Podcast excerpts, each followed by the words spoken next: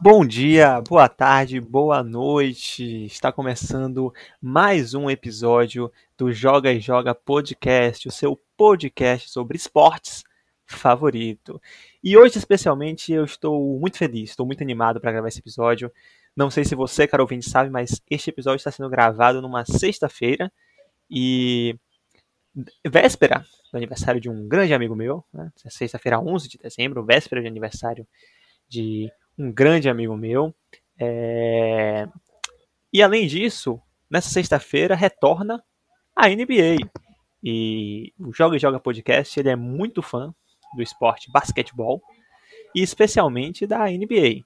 Então você pode ficar aí ansioso aí pensando que, quem sabe, num futuro próximo você poderá ver episódios sobre basquetebol neste podcast. Ou talvez não. Mas isso é assunto para outros momentos. Hoje é para a gente falar sobre aquele esporte que mexe com os nossos sentimentos, que mexe com o nosso coração, que nos faz gritar gol e morrer de raiva. O futebol. E como se não bastasse essa maravilha que é o futebol, hoje é dia de falar sobre Copa Libertadores da América, o suco de futebol sul-americano. E hoje comigo tenho Maurício Mota. Olá, Maurício, tudo bem? Fala, Tonhão. É, eu tenho que confessar que eu fiquei emocionado com suas belas palavras nesse início aí. Obrigado, obrigado. Quero deixar claro para amigo ouvinte que, que esse amigo aí também é amigo meu. A gente não vai revelar o nome dele, a menos que a gente queira revelar o nome dele. Que é um belo nome, de passagem. E quanto à questão do, do basquetebol, vai, vai, vai servir como a gente tirar um estigma de que o Joga e Joga podcast é um podcast voltado exclusivamente ao esporte futebol, né? Porque é um podcast esportivo, então todos os esportes podem aparecer aqui, apesar de não aparecer com muita frequência. Então, amigo ouvinte, fique ligado porque a gente sempre tem o que falar. Olá. E exatamente, e, e sem falar que nós falamos aqui no podcast sobre o Botafogo. E se o Botafogo joga futebol, eu sou astronauta. Dando começo então ao episódio de hoje, sem mais delongas, já foram dois minutos aí apenas falando sobre aleatoriedades mas a vida é feita de aleatoriedades. Vamos e Botafogo. A... E Botafogo, que é sempre importante. Vamos ao primeiro jogo a ser analisado, o jogo entre Libertad do Paraguai e Palmeiras do Brasil. O jogo foi 1 a 1 Jogo este que não foi o melhor jogo do Palmeiras na temporada, foi um jogo abaixo, né? Desde que o Abel chegou, talvez o pior jogo do Palmeiras sob o comando de Abel, que não estava em campo, vale lembrar isso, ele está com Covid, está se recuperando da Covid-19. Esperamos todos que ele esteja bem. E em compensação, foi um excelente jogo do Libertar. O Libertar que vem numa crescente nesse mata-mata, não fez uma boa fase de grupos, suou para poder passar, foi no detalhe que passou para as oitavas de final. Porém, nas oitavas de final, né, como analisamos aqui na, no episódio passado, amassou completamente o Jorge Wilson, o Jorjão, e manteve a sua boa crescente, a sua boa fase nessa Libertadores, empatando em 1 a 1 com o Palmeiras. Poderia ter feito mais gols, inclusive, mas o Palmeiras também teve algumas chances. Mas vai ficar marcado aquele jogo pelo aquele, pelo menos de parte do torcedor do Libertar, caso não avance para as semifinais, em relação àquela bola na trave, no último segundo do jogo, né? Uma falta muito bem cobrada, aquela bola foi na trave, quase era um golaço e poderia, quem sabe, mudar completamente o rumo deste confronto entre Libertar e Palmeiras. Porém, Maurício, é aquela coisa. Às vezes o importante é conseguir a classificação. E o Palmeiras, mesmo não jogando bem, conseguiu sair na frente deste confronto. Afinal, vamos lembrar que na Libertadores existe o gol qualificado, o gol fora de casa. E com esse um golzinho fora de casa, o Palmeiras já começa o confronto da próxima terça-feira em vantagem. O que você tem a dizer sobre esse jogo, Maurício? Muito bem lembrado um ponto que a gente sempre toca aqui é o peso de um gol fora de casa na competição, que tem esse gol fora vale dois, o clássico. É, realmente foi uma partida que o Palmeiras ficou aquém das expectativas e muito se disse a respeito da, é, do desgaste físico dos atletas, Sim. especialmente aqueles vários atletas que, que foram infectados pela Covid-19, né? Um, top, um tema que não tem se tocado muito sobre o retorno dos jogadores é, com uma, uma doença que afeta justamente a capacidade respiratória deles, né? O, e aí ninguém espera que o atleta profissional tenha dificuldades para manter a forma física depois de voltar de uma, duas semanas parado. É, mas ainda assim, o Palmeiras vai para casa com um resultado positivo. O jogo de volta tem tudo para consolidar essa, essa, esse resultado, conseguir passar com uma certa tranquilidade, apesar de o Libertar realmente ter, ter crescido nesses últimos jogos, né? Eles investiram muito no chute de fora da área nessa partida, particularmente, é, mas a bola estava penando a entrar. E bem como você falou, no último lance tiveram ainda uma bola na trave milagrosa, que eu imagino que o goleiro Weverton tenha, tenha tirado um pedacinho dessa trave aí para levar para casa, porque realmente salvou o resultado, esse empate aí que um 0 a 0 já consolida o Palmeiras na próxima fase. Em se tratando agora sobre o técnico Abel, que está com Covid e está afastado, eu soube que ele estava treinando o time com uso de drones. Então, quem sabe se tivesse um drone em campo nessa partida aí, talvez o Palmeiras tivesse explorado um pouco mais algumas, alguns pontos fracos da equipe do Libertar, mas a gente não vai saber porque o jogo já passou. Então, o jogo no Allianz Parque tem tudo para ser uma festa da tecnologia. Excelentes palavras, Maurício. Realmente você tocou nesse ponto importante, que é a questão da Covid-19. O próprio Rafael Veiga, né, um dos grandes nomes desse Palmeiras do Abel, ele tem falado, né, falou nas entrevistas recentes que ele deu sobre como o retorno após a Covid tem sido difícil para ele, porque ele se sente mais cansado durante os jogos, às vezes não tem fôlego suficiente, né? Então isso realmente pesa, a gente está percebendo isso no próprio Palmeiras, talvez até no próprio Galo também, que teve uma queda enorme de rendimento após esse surto de Covid, em menor grau, mas ainda assim um surto de Covid. E, enfim, só podemos torcer para que qualquer, qualquer atleta que venha a ter novamente né, essa terrível doença, melhore o mais rápido possível, fique bem, não passe por comorbidade alguma. Mas dando seguimento à nossa análise dessa semana de Libertadores, vamos falar hoje sobre aquele que talvez era o confronto mais esperado dessas quartas de final. Confronto entre Grêmio e Santos, pelo menos aqui no Brasil, né? Confronto entre Grêmio e Santos, dois times brasileiros que vêm de uma ótima temporada no Campeonato Brasileiro e também na Libertadores. Dois dos melhores times em termos de pontuação, e dois times também que estão surpreendendo muito, especialmente nesse segundo semestre do, é, do calendário brasileiro, né? Porque eram times que eram bastante contestados no começo do ano. O Santos teve demissão do técnico, do Gesualdo Ferreira. O Grêmio, parte, grande parte da torcida pedia o fora Renato, né? O Grêmio é, quase não consegue, né? Passar para as oitavas de final da Libertadores, mas é aquela coisa. A gente fala, repito, repito novamente aqui, quando passa para o mata-mata é outra competição. E o Santos, assim como o Palmeiras, conseguiu um empate com gols, né, nesse caso com gol, fora de casa. Conseguiu fazer um a um com o Grêmio lá em Porto Alegre. O que você tem a dizer sobre esse jogo, Maurício? Particularmente, antes do, da partida iniciar, a expectativa era de que o Grêmio dominasse as ações do jogo e talvez, ou provavelmente, conseguisse sair com, abre aspas aqui, né, com os três pontos dessa partida. Mas não foi o que aconteceu. O Santos tomou conta das ações. O primeiro tempo do Santos foi muito bom. É, o Grêmio estava muito acuado, não conseguia impor o seu tipo de jogo. Talvez o famoso nó tático do Cuca tenha, tenha prevalecido nesses primeiros 45 minutos. E o Santático conseguiu levar para o intervalo 1 a 0 já no resultado, com um gol muito esquisito, diga de passagem, né? O goleiro Vanderlei saiu de uma forma meio estranha ali do gol e tal, e aí desvio, etc. Mas o, o Santos não tá nem aí para isso, né? O importante é ver a bola na rede, gritar gol. E o segundo tempo foi o esperado, né? O Grêmio tentando buscar o resultado, conseguir um empate, na verdade. E o Santos deixando eles brincarem ali para jogar no erro do adversário. O Santos teve a oportunidade de, é, de matar o jogo, fazer o 2 a 0 Digo até mais de uma, mais, É, mais de uma. Eu, eu, lembro de uma específica que foi um cruzamento por meio da, da área, mas o atleta que finalizaria não conseguiu alcançar a bola. Foi realmente devastador perder aquela oportunidade ali. E o Grêmio não conseguia mesmo fazer nada. O Grêmio não estava mostrando o futebol que, estava encantando o Brasil nas últimas rodadas né, de todas as competições. E aí paira a dúvida sobre a tal da zica, porque o Renato Gaúcho, mais uma vez, cravou que o Grêmio jogava o futebol mais bonito do Brasil. E a gente lembra que no ano passado, a última vez que ele falou isso, foi prestes aquele fatídico 5 a 0 contra o Mister do Flamengo, né? Então, ainda assim, o Grêmio conseguiu esse empate aí, é, marcado pelo árbitro Pedro Jeromel, é, com auxílio do VAR. Né? Eu, eu, particularmente acho que sim foi pênalti, mas é, existe muita discussão, apesar disso, porque se fala de, de interpretação, se fala de regra. Eu, particularmente, não sei as regras. Parece que toda semana muda a regra da bola na mão. Mas para mim, foi sim um pênalti.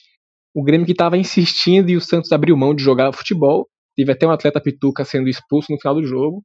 E, sinceramente, esse empate aí saiu caro para o Santos, porque eles tinham tudo para realmente conseguir os três pontos na partida.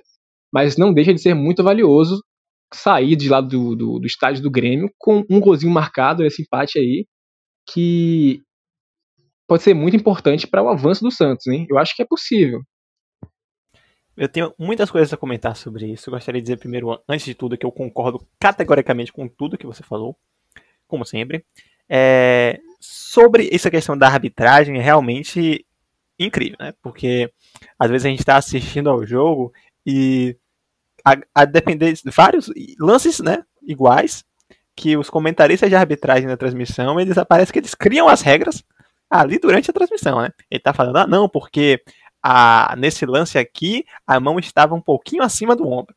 Aí no outro lance, aí eu lembro que acho que foi no jogo do River Plate contra o Nacional, é, outro comentarista de arbitragem disse que o pênalti era para ser marcado porque o cara estava realmente com a mão aberta, mas a mão não estava acima do ombro. Então fica aquela questão: essa regra da mão acima do ombro existe, não existe? A gente fica sem saber. Então a gente fica à mercê de comentários sobre especialistas de arbitragem que não sabemos se eles são realmente especialistas, porque qualquer um pode virar árbitro de futebol, qualquer um. Se você quiser, claro, ouvinte, virar árbitro de futebol, você pode virar árbitro de futebol. É só você ir apitar um jogo. Você chega talvez ali na quadra, ali onde tem uma galera jogando bola. Você diz, oh, eu posso habitar o jogo aí? Pronto, eles vão deixar. É bom ter uma pessoa para dizer o que é falta e o que não é falta. Porque talvez, se não tiver alguém para dizer isso, as pessoas vão ficar dizendo foi falta, o outro vai dizer não foi falta, até que algum diga, beleza, não foi falta não, vá, segue o jogo, você vai ver. Às vezes acontece. Então, talvez seja importante ter mais árbitros de futebol espalhados pela nossa nação. Ou talvez não. Outra coisa sobre seu comentário, Maurício, é que além desse jogo ter em comum com aquele 5 a 0 a declaração do Renato, além disso, o jogo entre Grêmio e Flamengo, que foi no Rio Grande do Sul, naquela fatídica é, semifinal, foi também 1 a 1 entre Grêmio e Flamengo. Então pode ser que na Vila Belmiro, né, talvez o Santos possa querer aí mudar a logística para jogar esse jogo no Maracanã para ver se consegue cravar mais essa coincidência e passar de goleada sobre o Grêmio. E aí eu vou fazer mais outros dois comentários. O primeiro é relacionado ao Soteldo. Soteldo tinha tudo para começar jogando, tinha testado negativo né, nas testagens para o coronavírus, mas no dia do jogo, no hotel, ele alegou estar sentindo o corpo um pouco quente. Foi feito um teste rápido e detectaram que ele estava com coronavírus. Né? Então você vê como é traiçoeira essa doença, Maurício. E por final, eu gostaria de dizer aqui uma certa crítica em relação aos esses jogos do Grêmio, né? Porque o que a gente viu nos últimos jogos do Grêmio que mais encantaram, vamos aqui, ó, analisar por partes. O 4 a 0 contra o Vasco, 2 a 0 contra o Guarani, 2 a 1 contra o Goiás e novamente 2 a 0 contra o Guarani. A gente teve um 0 a 0 contra o Corinthians que estava com menos dois atletas em campo um 2 a 0 contra o Cuiabá, um 4 a 2 contra o Ceará e outro 2 a 1 dessa vez contra o Cuiabá também. Uma sequência de jogos contra clubes que tinham uma coisa em comum quando jogaram contra o Grêmio. Eles pouco incomodavam o Grêmio em termos de marcação. Não marcavam o Grêmio muito em cima, não eram muito incisivos na marcação, não pressionavam a saída de bola do Grêmio, por exemplo. E o que o Santos fez lá, lá na Arena do Grêmio foi exatamente o contrário. Você via um Santos desde o primeiro tempo pressionando muito o Grêmio, não deixando o Grêmio fazer aquela troca de passes, trocar muitos passes atrás para poder chegar com facilidade perto da área. Não, o Santos incomodava. E quando saiu o gol do Grêmio, foi justamente no momento da partida em que o Santos já estava cansado e não conseguia mais aplicar aquela pressão, especialmente na saída de bola do Grêmio. O Marinho já tinha saído, por exemplo, né? E o Santos já estava com o fôlego realmente bem abaixo. Então, acho que fica aqui essa reflexão. Acho que é válida essa reflexão, esse questionamento. Será que o caminho para ganhar deste Grêmio do Renato Gaúcho é apertando? Na saída de bola, talvez, ali no meio de campo, não deixando, não facilitando essa troca de, de passes. Fica aí essa reflexão para o Santos, né, que vai jogar contra o Grêmio novamente, e outros clubes também que com certeza estão ouvindo nosso podcast, que usam o nosso podcast para fazer os seus treinos, como é, por exemplo, claramente o caso do nosso próximo time a ser analisado, que é o Internacional, que constantes críticas ao Internacional nesse podcast só fizeram o Inter melhorar a ponto de ter ganhado do Boca Juniors na bomboneira, Maurício. É isso mesmo que você ouviu. O Inter de Abel Braga ganhou do Boca Juniors em La Bomboneira. O que você tem a dizer sobre esse espetáculo que foi este jogo? Bom, eu acho que a gente já pode começar a perceber alguns padrões no Internacional de Abelão, porque a trama foi basicamente a mesma do que a gente viu na Copa do Brasil quando eles enfrentaram o América Mineiro, né? Foram derrotados na primeira partida em casa, no segundo jogo controlaram as ações, conseguiram vencer por 1 a 0, que foi o mesmo placar da ida, só que com derrota, e foram eliminados categoricamente nos pênaltis.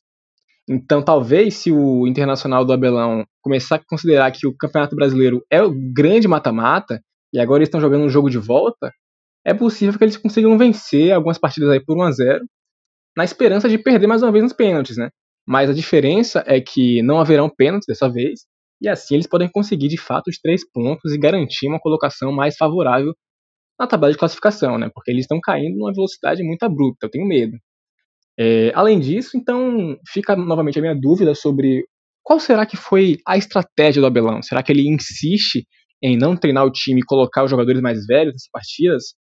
Porque funcionou contra o América e vimos que também houve algum resultado contra o, o Boca Juniors. Esse Boca Juniors que só tinha levado um gol até o momento na competição, é, que foi na partida de estreia, e inclusive, tecnicamente, o Inter não fez um gol, né? Foi dado um gol contra. Então, eles conseguiram fazer um, um, um, serviço muito interessante, né? Ninguém esperava que o Internacional garantisse esse 1 a 0 aí, conseguisse vencer o, o Boca Juniors fora de casa, e foi o que eu falei no final do último episódio sobre a Libertadores, né? Torcedor colorado, acredite, confie, entregue. A esperança é a última que morre. E então existe a possibilidade do Internacional morrer antes da esperança, né? Como eu falei também, eu não confiava no seu time e a gente percebeu que, no fim das contas, não deu muito certo. Para finalizar minha fala, eu tenho uma crítica aqui sobre o atleta Thiago Galhardo, ou na verdade a comissão técnica do Internacional, que tirou o Thiago Galhardo para colocar o atleta Peglow, que foi inclusive o responsável pela batida que eliminou de fato o Internacional, né? O Thiago Galhardo foi retirado no segundo tempo para entrar o Peglo. E eu acho que não foi muito inteligente da parte do Internacional, né? Porque a gente viu que o Peglo ficou muito abatido quando perdeu o pênalti, ficou se debulhando em lágrimas. E então, se fosse o atleta Thiago Galhardo naquela posição ali de perder um pênalti, o que ele tem se especializado nos últimos jogos do Internacional, talvez ele soubesse lidar melhor com a situação. Então, faria até mais sentido com o que eu mencionei sobre o Internacional preferir colocar jogadores mais experientes, mais, abre aspas, cascudos, fecha aspas, para jogar esse tipo de partida, né?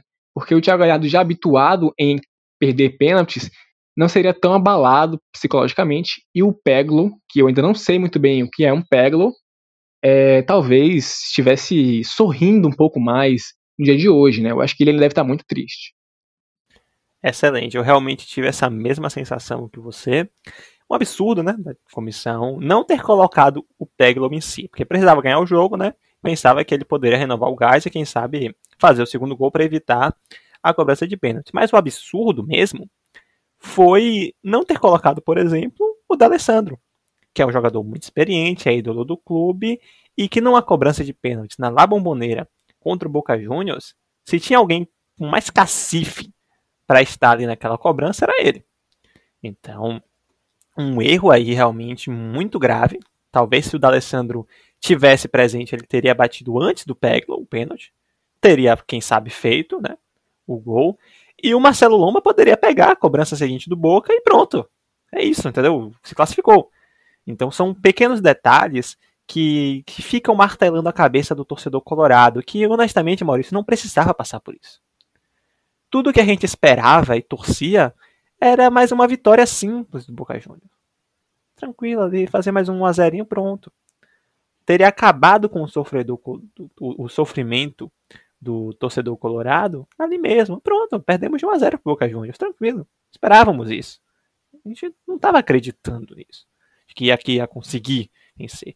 Mas aí faz um gol, nem foi como você bem colocou, foi um gol contra, né? E um gol contra, que nem aquela coisa assim, ah, o cara tá tentando tirar, mas acabou que a bola foi pro gol. Não. Quando você olha a mecânica do chute dele, né? Ele tá realmente colocando a bola para dentro.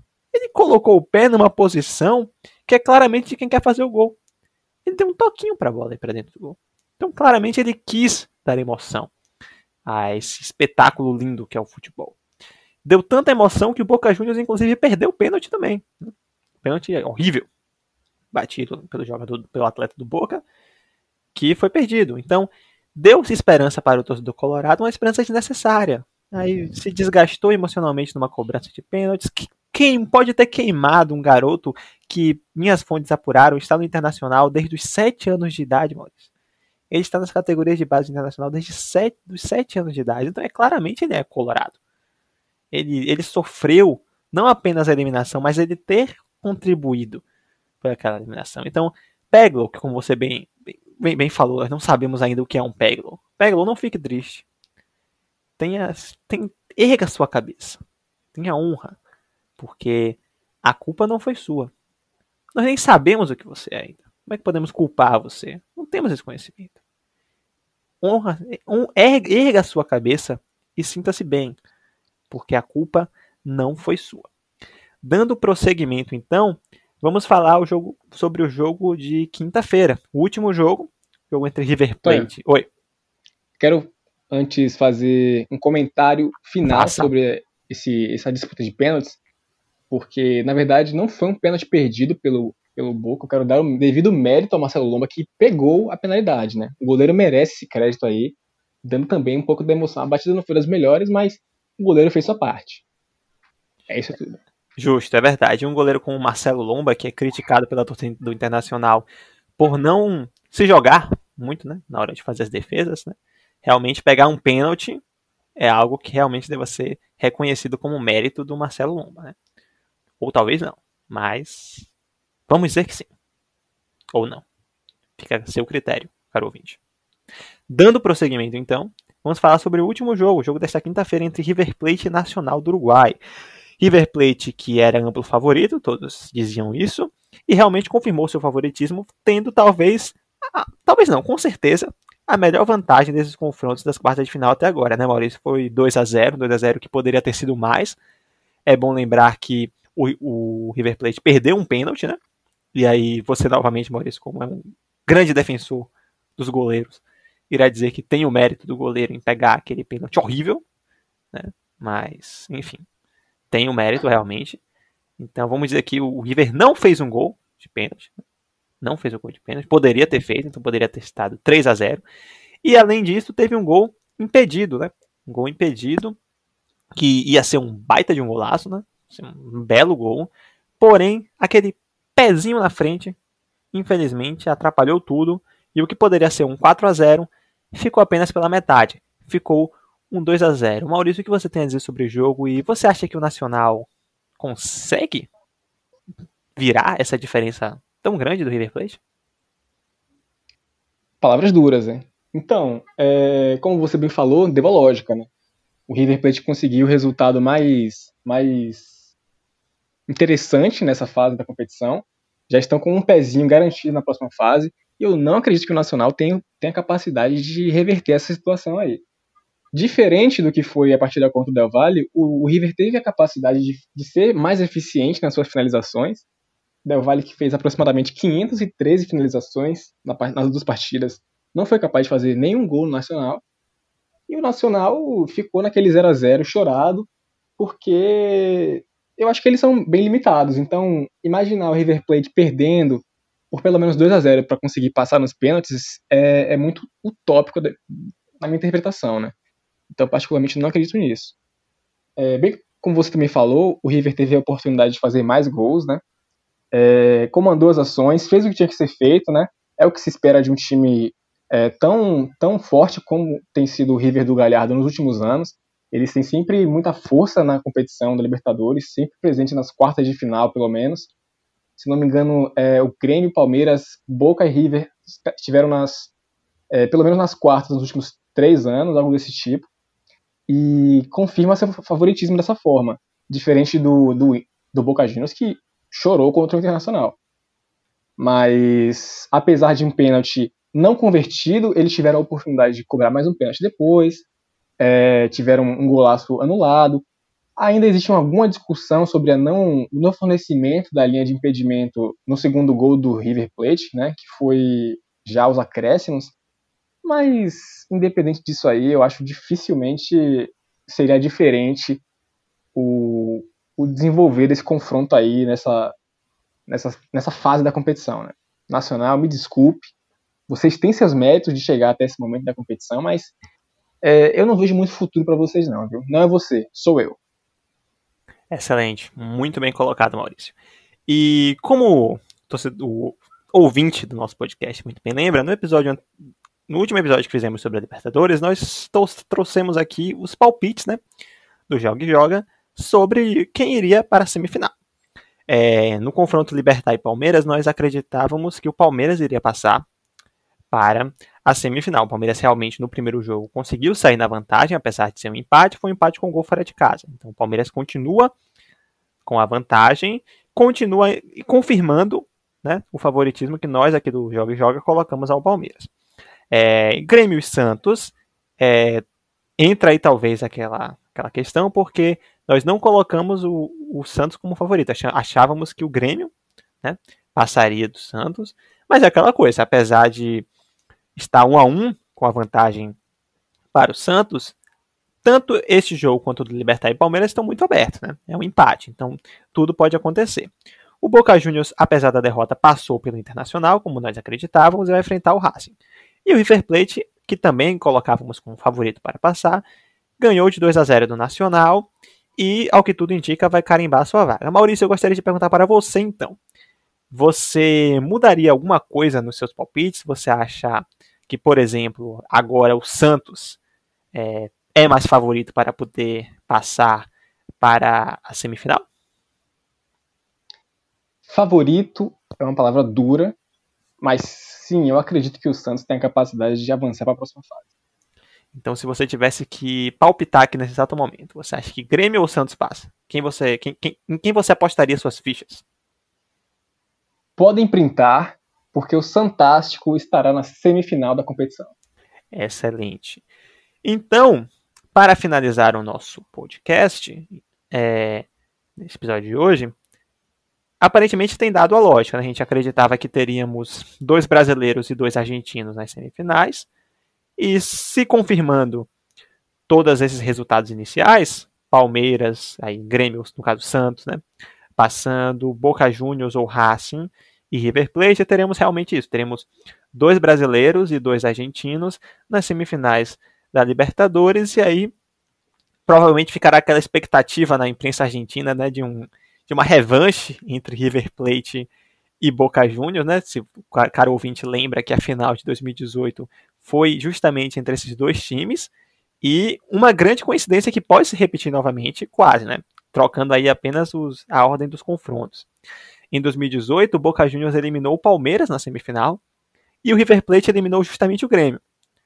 Se, né, se repetirmos esses quatro semifinalistas nesta edição, teremos uma pequena mudança. O River Plate teria que eliminar o Palmeiras para chegar à final e o Boca Juniors teria que eliminar o Grêmio para poder chegar a essa final que com certeza seria para os torcedores argentinos, né, de River Plate Nacional e para a imprensa argentina seria realmente a grande revanche, talvez, né? Será que o, o River dessa vez conseguiria? É, não, o Boca dessa vez conseguiria derrotar o River, né? Não sabemos. De fato é é que enquanto a imprensa argentina está, ou melhor, os torcedores argentinos, seja de River ou de, ou de Boca Juniors, estão esperando muito esse confronto entre dois argentinos, se a gente for analisar, por exemplo, a torcida do Palmeiras, o sentimento é diferente. Os palmeirenses não esperam uma final, por exemplo, que seja um clássico. Caso o Palmeiras chegue à final, um clássico contra o Santos ou um duelo contra o Grêmio. Os palmeirenses eles querem enfrentar Maurício, né? Isso aqui eu soube de acordo com as minhas fontes infiltradas na torcida palmeirense, que querem enfrentar o Boca Juniors, né? E aí eu não sei se você ouvinte sabe disso, mas Palmeiras e Boca Juniors têm um histórico de rivalidade muito grande na Copa Libertadores da América. Eles já foram é, semifinalistas em alguns momentos, né? O Boca Juniors acabou eliminando o Palmeiras nas semifinais em dois momentos. Em contrapartida, em, em, três momentos, se não me engano, né? 2000, 2000, não, desculpa, foram semifinalistas duas vezes e finalistas uma vez. O Boca Juniors ganhou a Libertadores de 2000, se não me engano, em cima do Palmeiras, e nas semifinais de 2001 e 2018, o Boca Juniors eliminou o Palmeiras. Com outra curiosidade também comum.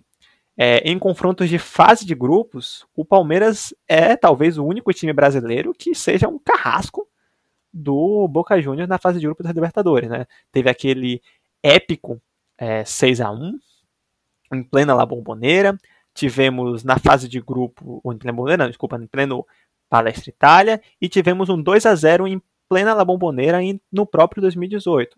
Ou seja, é, dois confrontos que ficaram muito marcados. O primeiro por ter sido lá em 94, uma goleada no Boca Juniors, que já era por si algo, algo um feito muito marcante. E o segundo em 2018 pelo Palmeiras se tornar um dos pouquíssimos times a conseguir aplicar em Libertadores 2 a 0 uma vitória por 2 a 0 ou por dois gols de diferença, no Boca Juniors na Bomboneira. Então é um confronto cheio de rivalidade, cheio de história, que eu tenho certeza que o torcedor palmeirense está ansioso para poder, quem sabe, dar o troco e ser campeão da Libertadores em cima do Boca Juniors. O torcedor do Boca, por outro lado, não está nem aí para o Palmeiras Maurício, quer chegar na final e derrotar o River Plate mais uma vez, o seu grande rival. Dito isso, você tem mais alguma consideração, mais alguma ponderação a fazer neste episódio, Maurício?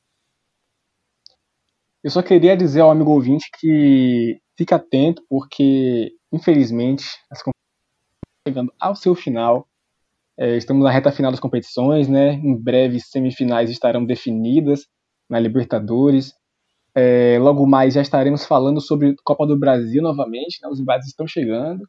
Mas Verdade. não se preocupe, porque a loucura que nós chamamos de calendário brasileiro não permitirá férias aos atletas. Então, quando isso tudo acabar, já estará começando novamente e o joga-joga não vai parar nunca. Ou o talvez joga nunca para. somente nos estaduais, porque não é tão relevante assim, a menos que alguém pague a gente para isso. Obrigado, amigo ouvinte, e um beijo. Inclusive, se vocês quiserem pagar, por favor, fiquem à vontade. Nos dê dinheiro. É importante. Nós precisamos. Nós queremos dinheiro. Então, com essa mensagem super monetária né, e, de certo modo, pedinte, encerro a minha sutil. participação nesse episódio. Sutil, claro. Né? Façam o que quiserem, entendeu?